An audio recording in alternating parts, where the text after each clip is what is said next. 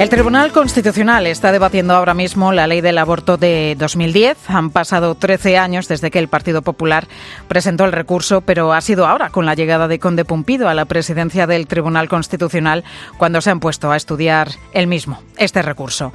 La ley actual permite abortar hasta las 14 semanas de gestación, una ley con la que han abortado más de un millón de mujeres desde que entró en vigor. En 2021, último año del que hay estadísticas, han han sido más de 90.000 mujeres. En nuestro entorno son varios los gobiernos y las instituciones internacionales que han pedido recientemente que el aborto sea incluido en la Carta de los Derechos Fundamentales. Entre ellos, el francés, a través de su presidente Emmanuel Macron, y el Parlamento Europeo, que lo hizo a través de una resolución aprobada el pasado verano. Por todo esto, hoy en Bruselas tiene lugar un acto que lleva por título El aborto no es un derecho fundamental.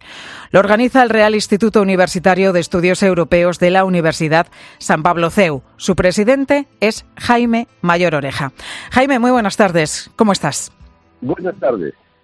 Bueno, estamos hablando de que es una semana importante porque el Tribunal Constitucional, ahora con mayoría progresista, comienza a debatir este recurso a la ley del aborto.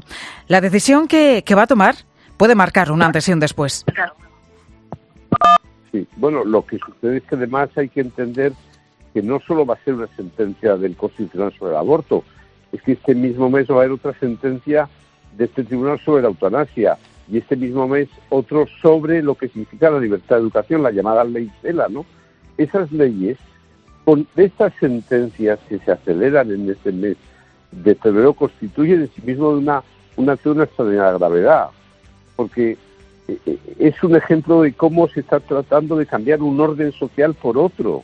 No solamente son unas leyes aisladas, sino que ahora van a tener su doctrina inmediata, gracias al dominio, al asalto constitucional que han llevado a cabo en estas últimas semanas. ¿no? Es decir, que estamos ante no cualquier cosa, sino ante un hito de una gran gravedad. Por eso es tan oportuno que hoy en Bruselas, para otro tema distinto, pero también muy conectado a él, hagamos este acto para decir que el aborto no puede ser un derecho que forme parte de la Carta de Derechos Fundamentales de Europa como si fuese un derecho que nos dé identidad a los europeos.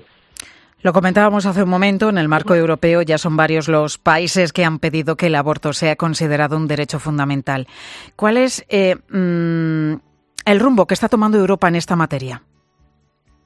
Bueno, yo creo que estamos viviendo momentos de transición, vivimos un tránsito que se está expresando en Europa a través de un tránsito a, la nada. En Estados Unidos está pasando a un tránsito a una polarización y una confrontación social como nunca. En Europa es una transición a la nada. Por eso es tan importante en estos momentos de confusión, de, de tránsito, de decadencia, el reforzar la importancia de los fundamentos, de los fundamentos cristianos de Europa porque lo demás es un implacable desorden social. Estamos hablando con Jaime Mayor Oreja, que ha sido eurodiputado durante 10 años. ¿Debería la Unión Europea tener una regulación común sobre el aborto? No, no, lo que tendría que hacer es una gran defensa de la cultura de la vida. Lo que no puede es eh, fundamentalmente pensar que el futuro de Europa pasa por la administración de la cultura de la muerte. No, no es ningún futuro. Es decir, Europa, la Unión necesita darse cuenta tiene que hacer un proceso de regeneración, de fortalecimiento de sus principios, casi una reconciliación entre los europeos de hoy, unos que tenemos unos fundamentos y otros que tienen otros. Pero lo que es evidente, lo que es evidente es que el camino que está emprendiendo la Unión Europea es un tránsito a la nada y el primero que ha entendido esto es Putin y por eso ha desencadenado una guerra en el corazón de Europa, porque nos ven en debilidad, en decadencia, sin dirección, sin fundamentos, y eso es lo que queremos llevar nosotros a la conciencia de muchos, ¿no? Que hay que, por tarde que parezca, pero hay que recuperar una dirección, unos principios, unos fundamentos. Pero ahora mismo existe eh, división sobre esta materia entre los diferentes estados europeos. Sin duda, yo, por ejemplo, iban a asistir tres países, Italia, eh, Hungría, Polonia, yo diría también Eslovaquia y Malta, por poner unos ejemplos, donde es evidente que ellos están en desacuerdo con que el aborto pueda ser parte de la Carta de Derechos Fundamentales, ¿no? Eh, yo creo que hay muchas, mucha mucha división en ese sentido en, en la propia Unión Europea, aunque ya sabemos que hay una moda dominante que se expresa en el Parlamento Europeo como en la ONU, las instituciones supranacionales, donde se quiere instalar una sociedad distinta de la que tradicionalmente hemos conocido. Pero, pero es evidente que sí, ante su pregunta es verdad. Hoy hay gobiernos que no van a facilitar y por eso están presentes en el acto de hoy para decir y recordar que no, que este no es el camino de unir en el futuro a los europeos por unos, unos fundamentos que compartimos. ¿Qué consecuencia tiene para la sociedad esta normalización del aborto? Bueno, yo creo que el aborto, su legalización y legitimación fue el arranque del mal. El peor de los males es la guerra, fue la guerra mundial, las guerras mundiales.